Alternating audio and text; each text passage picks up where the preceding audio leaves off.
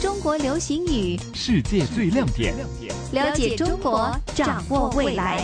国情解读。解读主持李古城、陈坚。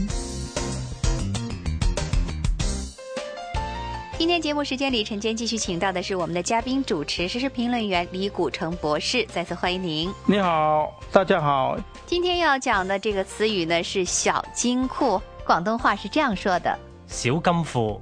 说到小金库，顾名思义呢，一定是跟钱有关系哈，不是说真正是装着很多金子的这样的一个一个小仓库。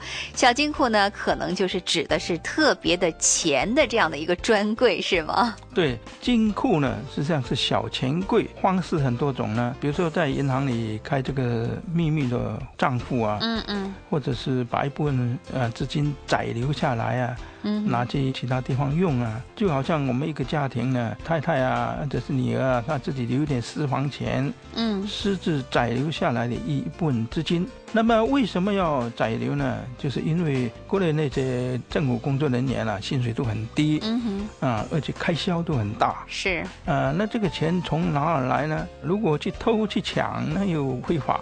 啊哈，啊、如果全部上缴的话，他们就一个钱都没有。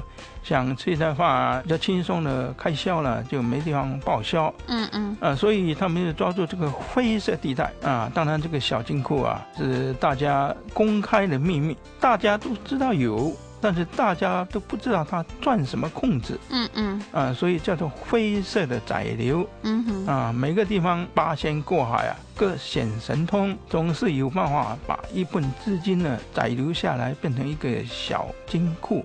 嗯作为单位或者是个人领导一些难以报销的开支的呃用钱。嗯这个小金库其实是一个灰色地带，嗯，这个没有合法的，嗯嗯，这个这见不得光的。见不得光，对嗯他不可以说那个呃，你这个收税啊，收一百亿啊，那你只上缴那个八十亿啊，我留二十亿行不行啊？这个这个没得讲价的，嗯嗯呃，但是实际上你你把它怎么账目里面把它弄下来啊、它上面查不到就 是了。所以呢，这样的一个小金库在中国大陆还是挺风行的，是吗？对，很普遍。啊哈，呃，中央三申五令啊，都是各个部门啊、单位啊，呃，都说你们不能搞小金库啊，嗯嗯呃，不能载留资金啊，嗯不能挪用这个什么款什么款的。但是上有政策，下有对策，嗯嗯呃，总是会变通办法，嗯把一部分钱呢载留下来，嗯嗯。建立自己的小金库。所以呢，这个小金库呢，也是在中国的这样的一个走社会主义的这个市场经济道路当中的一个特色哈、